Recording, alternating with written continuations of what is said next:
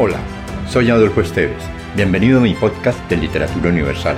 Acá encontrarás, entre otros, poesía, poemas, ensayos, mitos, leyendas y novelas. Relájate, atrévete y déjate llevar por el mundo de la imaginación y los sueños.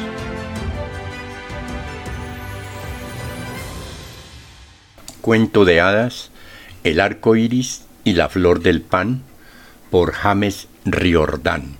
James Riordan nació el 10 de octubre de 1936 en Portsmouth, Reino Unido, y falleció en la misma ciudad el 10 de febrero del año 2012. Estudió en la Universidad de Birmingham. Fue traductor del inglés. Fue un novelista, locutor, historiador deportivo, jugador de fútbol americano y erudito ruso-inglés. Fue muy conocido por su obra El deporte en la sociedad soviética, la primera mirada académica al deporte en la Unión Soviética y por sus novelas para niños. El arco iris y la flor del pan. Hace mucho tiempo, en el tiempo de los sueños, en Australia, antes de que naciera la luna, vivieron tres hermanos en la isla Pel. Se llamaban Kualara, Navijura y Curamón. Los dos mayores eran fuertes y hermosos. Curamón era débil y normal. Con el correr de los días cayó una sombra oscura sobre los tres hermanos, porque los tres se enamoraron de la misma niña, la Mari, y querían casarse con ella. La Mari vivía sola en su mía mía, haciendo bolsos para la gente. Sus ojos eran oscuros y brillantes y sus dedos cosían más rápido y mejor que los de todas las otras doncellas. Walara y Navijura decidieron llevarle comida para ganar su amor. Así, ella verá que seremos muy buenos maridos, decían, y elegirá entre nosotros dos. Decidieron que el que no fuera elegido no envidiaría al otro. Primero Walara le llevó pescado fresco del mar, pero ella no quiso ser su esposa. Luego Navijura le llevó las presas que habían cazado, pero ella también lo rechazó.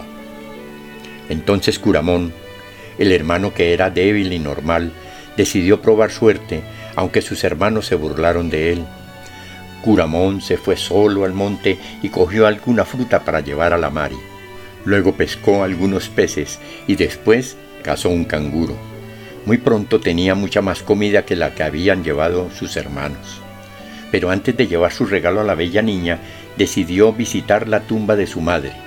Hacía justo 14 días que su madre había muerto.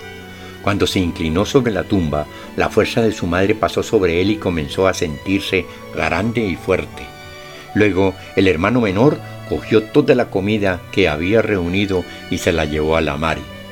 Cuando le preguntó si quería ser su mujer, la Mari se levantó, sonrió y puso sus manos en las de él, porque desde hacía tiempo lo amaba solo a él. Y la Mare y Curamón se convirtieron en marido y mujer. Pero Curamón tenía miedo de que sus hermanos supieran que él había sido el elegido y que les hicieran algún daño. Así es que construyó una mía mía en el monte, y cuando veía a sus hermanos no hablaba de su mujer, ni la llevaba con él cuando visitaba a algún amigo. Pronto los hermanos comenzaron a sospechar algo porque la Mari había desaparecido. Un día, sin embargo, siguieron a Curamón al monte. Escondidos tras el tronco de un árbol, vieron cómo abrazaba a su mujer. Lo que más les molestó fue el modo en que ella lo miraba, porque en sus ojos se veía que lo amaba de verdad. Por esa causa odiaron a Curamón y empezaron a discutir sobre la mejor manera de matarlo. Muy pronto invitaron a Curamón a salir de casa juntos y los dos hermanos mayores se las arreglaron para que Curamón estuviera siempre entre la presa y ellos. Así, en vez de disparar sus lanzas a los animales, las dirigían contra su hermano. Pero Curamón se dio cuenta de esto y esquivaba los tiros y observaba sus movimientos. Luego Gualara y Navijura invitaron a Curamón a pescar en los arrecifes. Él aceptó, aunque sabía que tratarían de ahogarle, pero la comida escaseaba y tres podrían pescar más y mejor que uno solo. Antes de irse con sus hermanos a los arrecifes, le habló de sus temores a la mar. Seguro que tratarán de matarme, y si lo logran, uno de los dos te tomará por su mujer. Si muero, te vendrá a visitar un pequeño pajarito con manchas color sangre en su pico. Entonces sabrás que yo he muerto. Cuando oyó estas palabras, la Mari sintió que perdía todas sus fuerzas y ni siquiera pudo hablar. Curamón partió en silencio a pescar con sus hermanos. Los dos crueles hermanos dirigieron la canoa hacia un lugar donde ellos sabían que, entre los escollos, en el fondo del agua, había una almeja gigante. Curamón no lo sabía, así es que nada sospechó cuando sus hermanos le dijeron, húndete entre los escollos y arponea algunos peces. Entre tanto nosotros mantendremos firme la canoa contra el viento. Curamón se hundió en el mar y nadó hasta el fondo, donde entre los escollos solían encontrarse los peces más grandes, pero de pronto la almeja gigante atrapó sus dos manos y las dejó presas entre sus baldas. El agua del mar entró por la nariz y la boca de Curamón y poco después moría entre los escollos. Sus hermanos, que miraban ansiosamente a través del agua, vieron su cuerpo flotando, atrapado por la almeja gigante, se alejaron rápidamente en la canoa.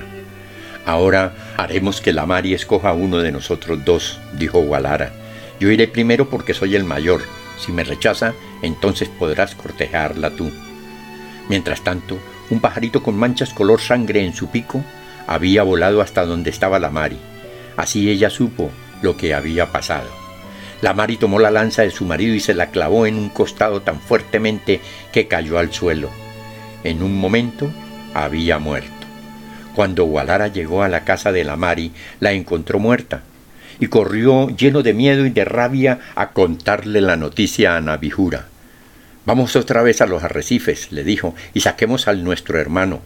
Tal vez podamos hacerlo vivir y tal vez él pueda sacarle la lanza a su mujer. Así ella podría vivir. Walara y Nabijura dirigieron su canoa rápidamente hacia los escollos donde había muerto Curamón. Escudriñaron el agua hasta que por fin vieron su cuerpo flotando lentamente, pero de pronto desapareció. En la quietud que siguió, los hermanos contuvieron el aliento, buscando entre las aguas alguna señal. De pronto, un pez de muchos colores saltó de entre los escollos, salió del agua y voló, haciendo un arco en el cielo con la rapidez de una lanza. Después se hundió en el mar dejando una huella de color que los hombres llamaron arco iris. Oalara y Navijura volvieron lentamente a la playa y el arco iris lo siguió. Luego extendió su arco entre los arbustos hasta llegar a la mía mía donde yacía la Mari. Cuando tocó su cuerpo sin vida, los colores la envolvieron y poco a poco su cuerpo se transformó en la flor del pan, que es el árbol que crece junto al arco iris. Y ahora, cuando el sol y la lluvia visitan juntos el mundo, brota la flor del pan y el arco iris se instala junto a ella para cuidarla. Así será para siempre. Si te gustó, piensa en alguien a quien también le agradaría viajar en este mundo fantástico y compártelo. Califica con 5 estrellas este podcast.